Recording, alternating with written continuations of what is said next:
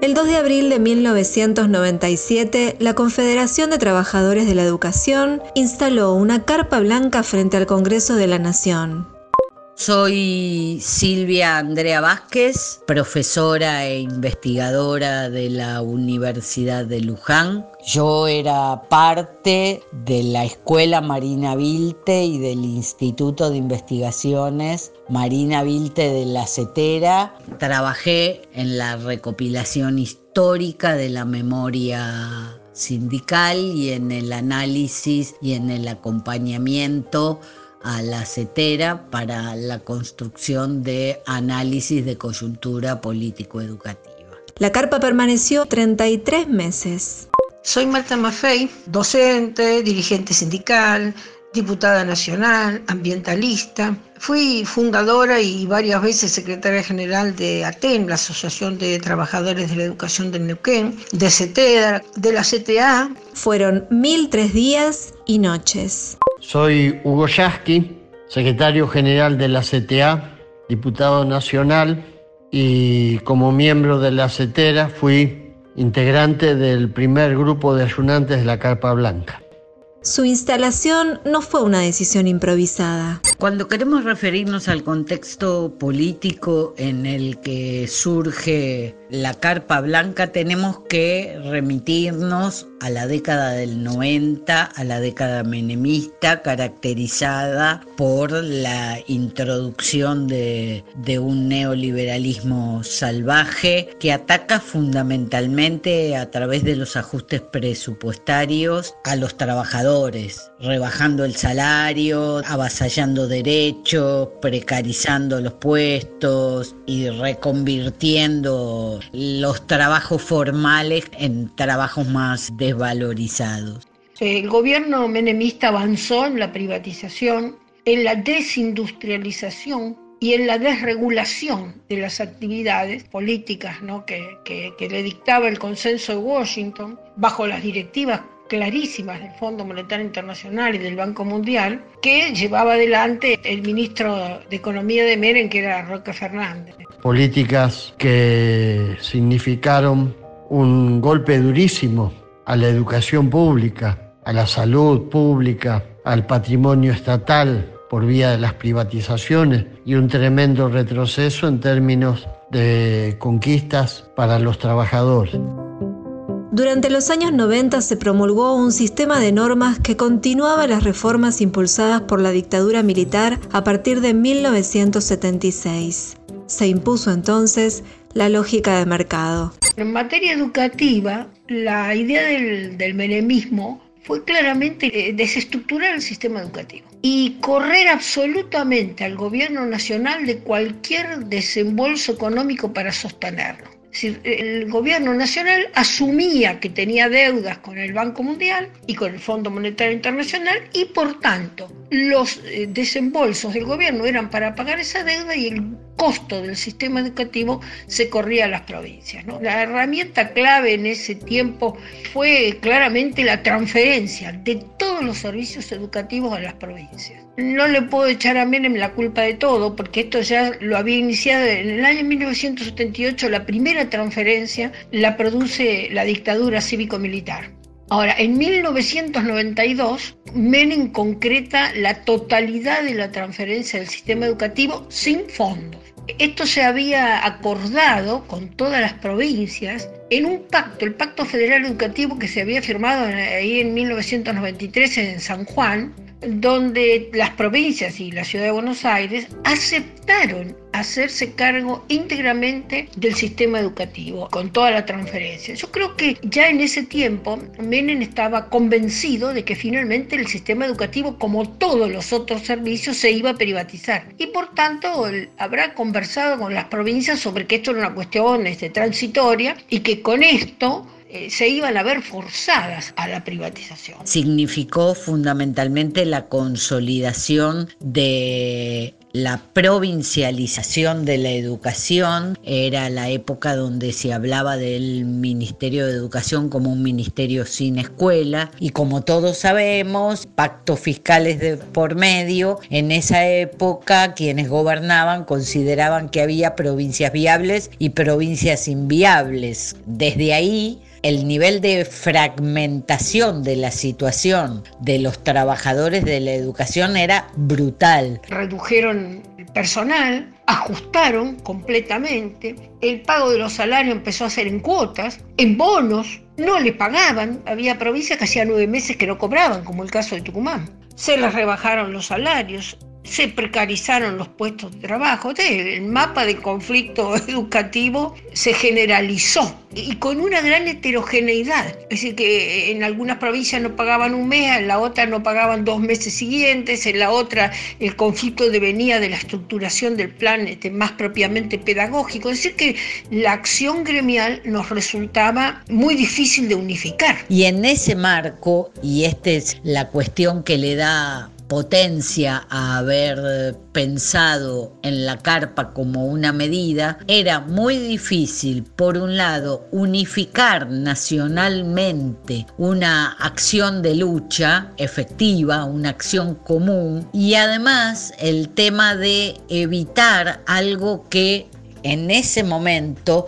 por la situación económica de los hogares de los trabajadores de la educación, era imposible pensar en sostener una huelga, por ejemplo, que durara muchos días, porque los sueldos estaban atados al presentismo, que en algunos casos era la mitad de los sueldos, y que con las huelgas eh, se les descontaba, o sea, los trabajadores no tenían condiciones de vida para sostener una huelga grande y un conflicto nacional. Entonces, desde ahí creo que aparece esta idea eh, disruptiva, extrañísima, que se le ocurre a, a Hugo Yasky. Hugo Yasky es quien piensa en una salida como es ayunar en el Congreso, o sea, poner en el centro del escenario político nacional un mojón donde se expresara la lucha nacional de la docencia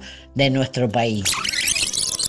Queremos financiamiento para la educación pública, igualdad de oportunidades y posibilidades para nuestros chicos. No queremos más salario de hambre. Luchamos para que la educación sea un derecho social inalienable.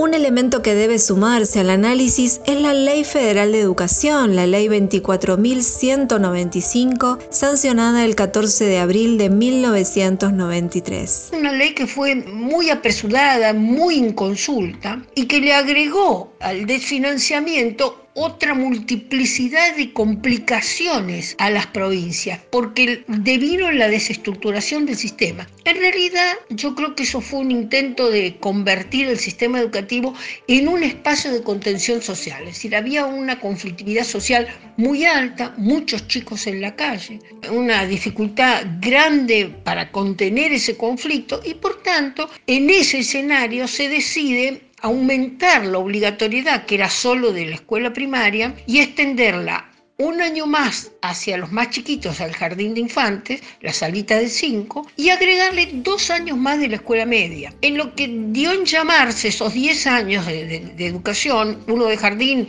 siete de primaria y dos de media, todo junto se llamó educación general básica. ¿no? Los últimos tres años de la escuela secundaria no eran obligatorios y pasaban a ser una especie de especialización que se llamó polimodal. Hubo resistencias de todo tipo en las provincias, por tanto no todas las provincias lo implementaron, nunca se aplicó simultáneamente en todo el país y entonces terminamos con una cantidad de subsistemas dentro del sistema educativo.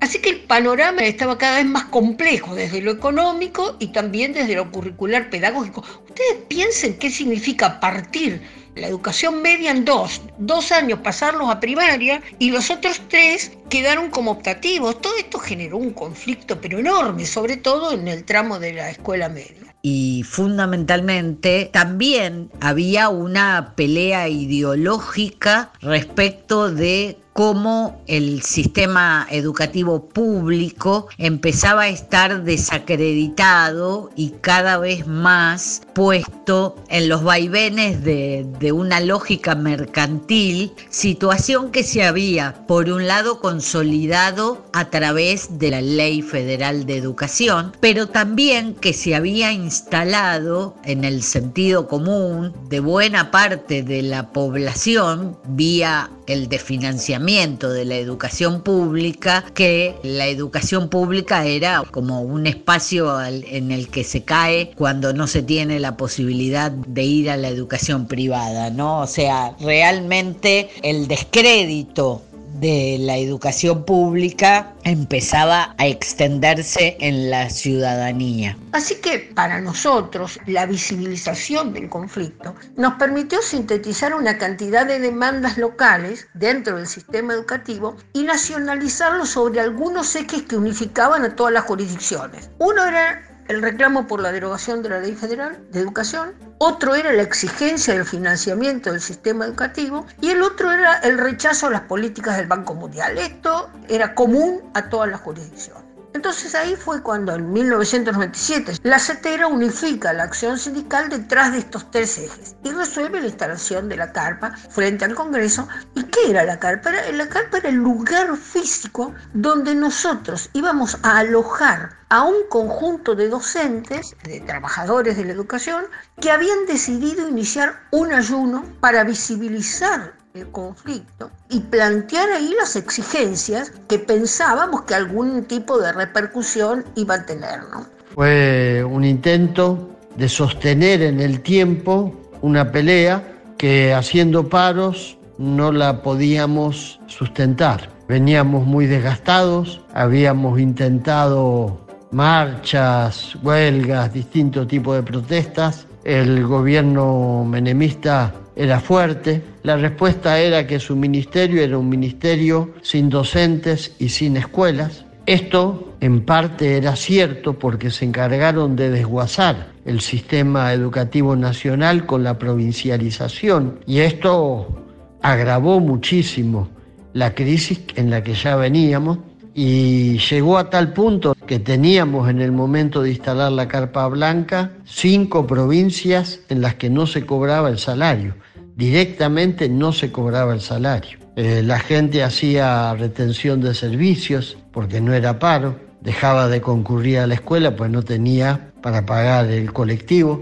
y, y el gobierno menemista miraba para otra parte, era una época de mucha frivolidad, donde los grandes medios de comunicación todavía vivían de la dulzura del uno a uno, ¿no? La plata dulce. El pronóstico que tuvimos cuando alquilamos la carpa fue que tal vez nos alcanzara la fuerza para un mes de ayuno. Jamás se nos ocurrió pensar de ninguna manera que la acción gremial podría superar los 30 días, ¿no? Y más teniendo en cuenta que los compañeros ayunaban y ayunaban en serio. Los primeros dos, tres días nos preguntábamos qué iba a ser de nosotros ahí en el medio de la calle Tres Ríos frente al Congreso los primeros días la gente pasaba de largo y por ahí miraba con curiosidad a ver qué era eso desde la ventanilla del colectivo, pero la gente pasaba de largo. El temor a convertirse en parte de ese paisaje y que lo nuestro no sirviera para nada, que no conmoviera, que no moviera la aguja. El 2 de abril nos instalamos, a la semana en esa represión de Cutralcó en que la asesinan a, Teresa Rodríguez, la CETERA resuelve inmediatamente un paro nacional y una movilización para el día 14 de abril, en repudio obviamente a la represión y al asesinato de, de Teresa Rodríguez. Y ahí tuvimos el primer impacto significativo. Nos sorprendió enormemente la masividad de ambas medidas, la del paro nacional la de la movilización, que se juntaron como 80.000 personas. Es decir, ahí tuvimos yo diría, una alerta sobre las dimensiones que empezaba a tener la trama de la resistencia, no solamente por la cuestión educativa, ¿no? Y el acompañamiento social que los educadores habíamos empezado a construir ese apoyo popular, esa firmeza de los compañeros, esa decisión de, continuar entonces el ayuno, derrotarnos, de no, de no ser eh, siempre el mismo grupo, ¿no? Fue lo que permitió la continuidad, mucho más allá de los 30 días eh, pensados en, en, primera instancia, ¿no? Y por supuesto la lucha se prolongó ya mucho más allá de cualquier expectativa. Fue creciendo como una ola gigante de épica de compromiso con la escuela pública y se logró una sintonía que produjo vibraciones espectaculares a lo largo de todo ese tiempo. Lo que pasa es que sucedieron algunas cosas en el contexto de ese momento que transformó muy rápidamente este grupo de maestros que hacían ayuno en un mojón que condensó otras luchas. Lo primero que sucedió fue que a pocos días, dos o tres días de estar instalada la carpa, matan en Cutaralcó, en una protesta de las poblaciones que salían a reclamar porque ya no tenían nada, eh, matan a Teresa Rodríguez y como la carpa estaba en el lugar más visible de la escena política argentina, se produce una simultaneidad, un uso en el mejor sentido respecto de unificar también en ese escenario los reclamos respecto de este asesinato producido en, en el marco de otra lucha gremial. Este primer hito empezó a generar la oportunidad de que una enorme cantidad de luchas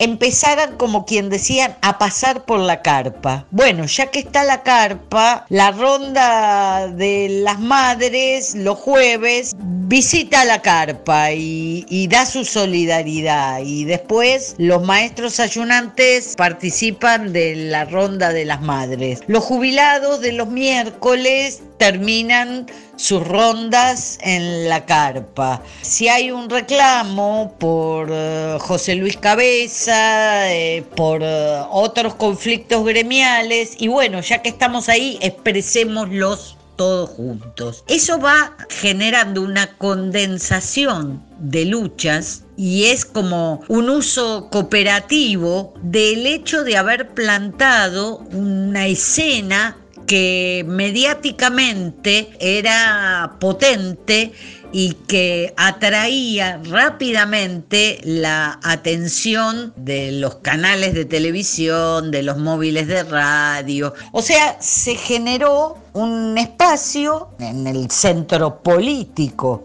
del país que servía de escenario para la expresión de todas las luchas que se venían dando y que se potenciaban contra ese neoliberalismo, ese gobierno neoliberal que nos hambriaba y, que tanto daño hacía eh, sobre todo a la clase trabajadora. Se convirtió en un espacio físico y simbólico para una, multitud, diría yo, de pequeñas y de grandes batallas contra el modelo, ¿no? También contra la injusticia y contra la brutalidad, contra el silencio cómplice, ¿no? La carpa se constituyó como un acontecimiento cultural, porque además de lo organizado, la carpa fue tomado como un espacio de expresión de una multiplicidad de conflictos, de pequeños colectivos, pero también una multiplicidad de conflictos personales. Yo creo que tuvo mucha importancia el hecho de que referentes culturales de todo tipo, digo, de los más mediáticos hasta los más académicos, se solidarizaron y vieron la necesidad de ir, pero no solo ir de visita, sino de potenciar con su palabra, con su actuación, con su ir hasta ahí, potenciar ese espacio de expresión colectiva que fue modificándose en su forma a partir simplemente de cómo era apropiada. Nada de lo que se pensó como muy estricto respecto de quiénes pueden pasar, quiénes no pueden pasar, con quién pueden hablar o no los docentes. Nada de eso se fue eh, respetando a rajatabla, sino todo lo contrario. Las formas de comunicación, las formas de vinculación con el exterior en términos de, transmisiones mediáticas, pero también con el exterior próximo, con el contexto, con la gente que iba a la noche, los homeless, los, los sin techo porteños, este, los pobres marginados, se enteraron que los ayunantes eran cuidados por médicos y comenzaron a asistir para ellos mismos ser asistidos por médicos porque les resultaba un lugar más cercano, la carpa, para llevar el problema de sus dolencias que un hospital que muchas veces no les daba respuesta y los expulsaba. Me acuerdo de, los familiares de la familia del fotógrafo, compañero periodista José Luis Cabezas. También la carpa, lo recuerdo muy bien, se peleó por el juicio y castigo a los asesinos de María Soledad Morales. En esa pelea, la banderada fue la hermana Marta Peloni, que estuvo infinidad de veces en la carpa. Tuvimos miles de visitas. Yo me acuerdo de los familiares de las víctimas de la AMIA, de las víctimas de la Embajada de Israel, los papás de Miguel Bru y de Sebastián Bordón, también asesinados por el gatillo fácil. Bueno, las madres y las abuelas de Plaza de Mayo estuvieron siempre, ¿no? Lo mismo que las organizaciones de jubilados, que no faltaban un día. El padre Carlos Cajade, que estaba en una lucha desesperada en contra del hambre y la prostitución de los pibes. Estuvo, qué sé yo, Eduardo Galeano, Mercedes Sosa, Alfredo Alcón, León Gieco, el flaco Espineta varias veces, la murga Agarrate Catalina desde ahí de Uruguay, el ballet completo del Teatro Colón que vino y dio una función en la carpa. Hablaré con el jardín. Los últimos tiempos ha guardado silencio de micrófonos y que hoy lo rompe y que hoy está con nosotros Luis Alberto Espineta para todos ustedes. Con un gran abrazo y una gran alegría de los docentes argentinos. Gracias a todos. Muchas gracias. Estoy acá solamente para cantar unas canciones es para la carpa docente que lucha por los derechos de los maestros en la República Argentina para que siempre haya una escuela pública posta. Gracias de todo corazón y los llevo en el mío. Gracias. Mario Benedetti, Serrat, Sabina, Costa Gravas, el el director de Z, personajes como esos fueron parte de los actos de apoyo, de la presencia solidaria, ni que hablar las, yo diría, decenas de miles, pero realmente decenas de miles de personas que a lo largo de los tres años venían a la carpa. A veces se trataba de turistas que de los países limítrofes venían porque conocían la presencia de la carpa, cotidianamente la gente que viajaba del interior. Cientos de expresiones culturales. Vino el seleccionado nacional de fútbol, jugó un picado ahí con los compañeros de la carpa. Una multitud de intelectuales, políticos, organizaciones sociales, clases de la universidad con alumnos este, universitarios, conferencias, jornadas de debate, en fin, fue un espacio cultural extraordinario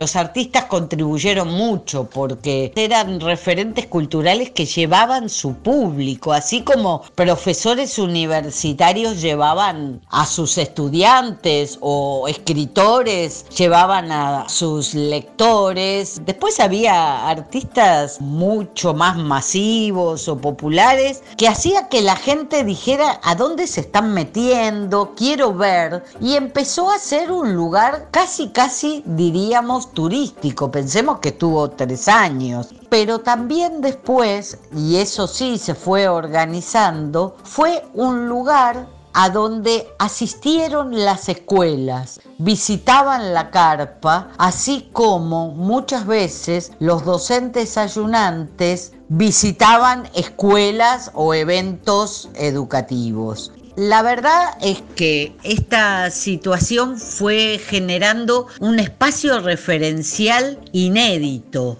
inédito para un conflicto netamente de origen gremial, político, que desbordó totalmente el espacio de referenciación, eh, lo desbordó en el mejor sentido. Pensamos en darle a esa lucha la mística del guardapolvo blanco, pensamos en que la carpa tuviera cierto parecido con lo que podía ser en el imaginario popular la forma de una escuela pública y en ese sentido pudimos ligar con un sentimiento profundo que era todavía palpable en mucha gente, esa idea de rescatar la educación y la escuela pública como la única oportunidad para muchos, como el ámbito de construcción de esa sociedad más justa, de esa movilidad social ascendente, como el ámbito de lo público, de lo igualitario. Y así fue que la carpa se convirtió en un hito de la lucha, de la resistencia contra el menemismo, y luego muchas luchas se fueron entrelazando con nuestra carpa. No había acontecimiento social, injusticia, que no se cobijara en la carpa y que no tuviera ahí el eco y el apoyo de los trabajadores de la educación. Por eso, con el, digamos, el apoyo de la gente, pero además con la solidaridad que la carpa expresó con la conflictividad social de nuestro pueblo, digamos, terminó transformándose en lo que para muchos fue la carpa de la dignidad. La verdad fue como una especie de cimbronazo que de pronto hizo que mucha gente encontrara un ámbito, no solamente en términos de espacio, sino también en términos de oportunidad política para expresar su descontento se instaló capilarmente en las conversaciones cotidianas de los hogares. Los programas de televisión, incluso algunos bastante poco afectos, a reivindicar la educación pública o la lucha docente, como programa que conducía en ese momento Mariano Grondona, se hacían en ese lugar. O sea, el hecho de haberse instalado mediáticamente le dio una potencia muy grande, pero a la vez la fortaleza estuvo en que el reclamo no se desdibujó a manos del rating o a manos del marketing. El reclamo nunca se desdibujó, nunca se despolitizó, nunca se dejó de hablar de la educación pública, de la importancia de la precarización de los docentes. Se sostuvo las banderas y los reclamos por los cuales eso se expresaba claramente como una lucha antineoliberal desde los trabajadores. En números, fueron 1.380 ayunantes que fueron ayunando en tandas de tres semanas sin ninguna interrupción. Un solo día, ni Pascua, ni Reyes, ni fin de año, ni Navidad, ni Año Nuevo, ni nada. Tuvieron continuidad en el ayuno de los compañeros. Hubo algo más de 4.500 colaboradores que se turnaron para apoyar, para atender, para cuidar durante las 24 horas del día. Durante los 1.003 días y nos no fueron deparando sorpresa tras sorpresa. Los compañeros que venían, que se ofrecían, que se querían quedar, venían del trabajo, se quedaban toda la noche a acompañar a los ayudantes y iban directamente de la carpa otra vez a trabajar. Por la carpa pasaron con algún tipo de registro, porque hubo mucho que no se registró, 2.800.000 personas. Y nos visitaron 7.003 escuelas. Hubo más de 300.000 personas que firmaron eh, solidarizándose con el reclamo de los docentes. Hubo clases públicas, conferencias, toda clase de eventos culturales que se acercaron a la carpa. En lo que respecta a las huellas personales de esa experiencia fueron muy profundas. Primero porque eh, el hecho de ayunar durante un periodo de casi 40 días como hicimos en los distintos grupos de ayunantes, de compartir la vivencia cotidiana con grupos de 60, 70, después por cuestiones de comodidad y de agilizar algunas actividades se empezaron a ser un poco menos numerosos y bajamos a 50, pero todo eso mm, dejó una marca profunda. La Carpa Blanca fue levantada el 30 de diciembre de 1999, luego de que el Congreso Nacional promulgara una ley de financiamiento educativo que garantizaba un fondo salarial de 660 millones de dólares a partir de un impuesto al automotor que pagaba gran parte de la población, incluso los propios docentes. Se trataba apenas de un punto de partida. Recién con Néstor Kirchner logramos que la demanda de la carpa, que era financiamiento para la escuela pública, se concretara en una ley de financiamiento educativo que elevó del 2.5 paupérrimo al que había caído el presupuesto educativo en relación con el PBI a más de seis puntos cuando se terminó de completar el ciclo de cinco años de acumulación de recursos que establecía la ley aprobada a instancias de un proyecto de Néstor Kirchner con el apoyo de la CETERA y una construcción de política pública que fue ejemplar porque bueno, se articuló desde la comunidad educativa con el gobierno. Yo creo finalmente que la carpa dejó saldos hacia adentro de las organizaciones sindicales docentes y hacia afuera. Creo que fue una escuela de formación de dirigentes sindicales. Imagínense que los que ayunábamos, estábamos 25 días aproximadamente en un lugar en el que teníamos que hablar, explicar, discutir, analizar la coyuntura, dar respuestas, explicitar los reclamos. Eso fue formándonos mucho más que un curso sindical que se da entre nosotros, porque nos formamos en la capacidad de interpelar a esos otros que no necesariamente estaban tan metidos en la discusión política de la educación.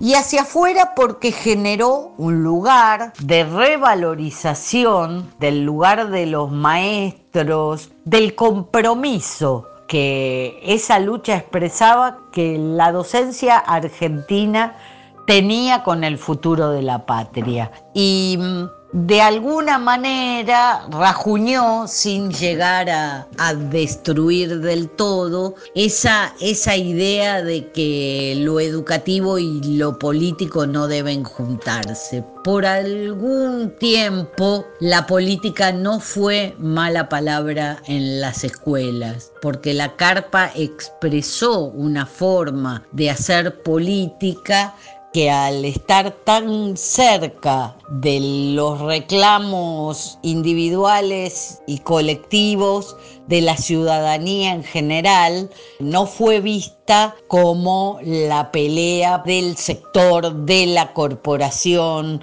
toda esa cosa donde cada vez que un sector del trabajo sale a dar una lucha por sus condiciones y sus salarios, la derecha lo trata de ahí están los que pelean por sus privilegios.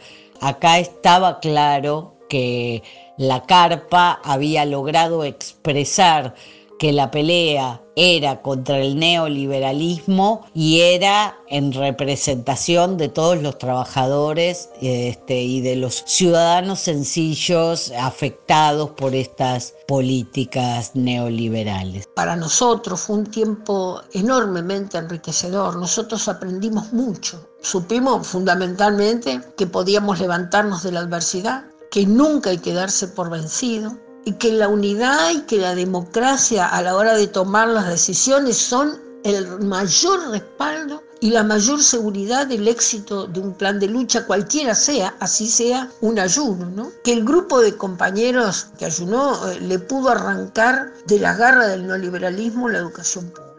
Nosotros salvamos la educación pública del proceso de privatización. Creo que en la carpa ayudamos al conjunto de la población a ver la realidad muchas de las cosas que se relataron, que se contaron, que se supieron a través de la difusión de la carpa, le abrieron los ojos a, muchos argentinos. Y bueno, para mí la, la mayor enseñanza fue que la solidaridad es siempre el mejor camino de los pueblos. Así que no tengo más que agradecerle a ese tiempo de la carpa y agradecerle a los compañeros que, la llevaron adelante y obviamente al pueblo que fue enormemente solidario con nosotros. Y eso deja una huella profunda y un aprendizaje profundo. Esos tres años de haber estado sosteniendo la carpa y esos 40 días casi del primer ayuno en el contexto de lo que se fue convirtiendo en una épica. Creo que nos dejó quizás una de las experiencias de lucha de la década del 90 que seguramente van a quedar en la historia.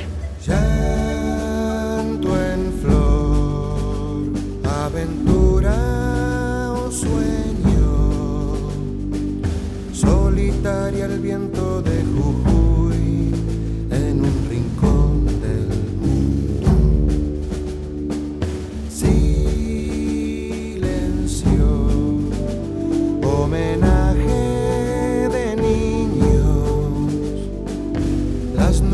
se abren para el sol, aliento del olvido. Despierta el camino, la aurora, las estrellas dejan de brillar. La mula elige al azar pisar entre las huellas nuevas. Es como que sangra en libertad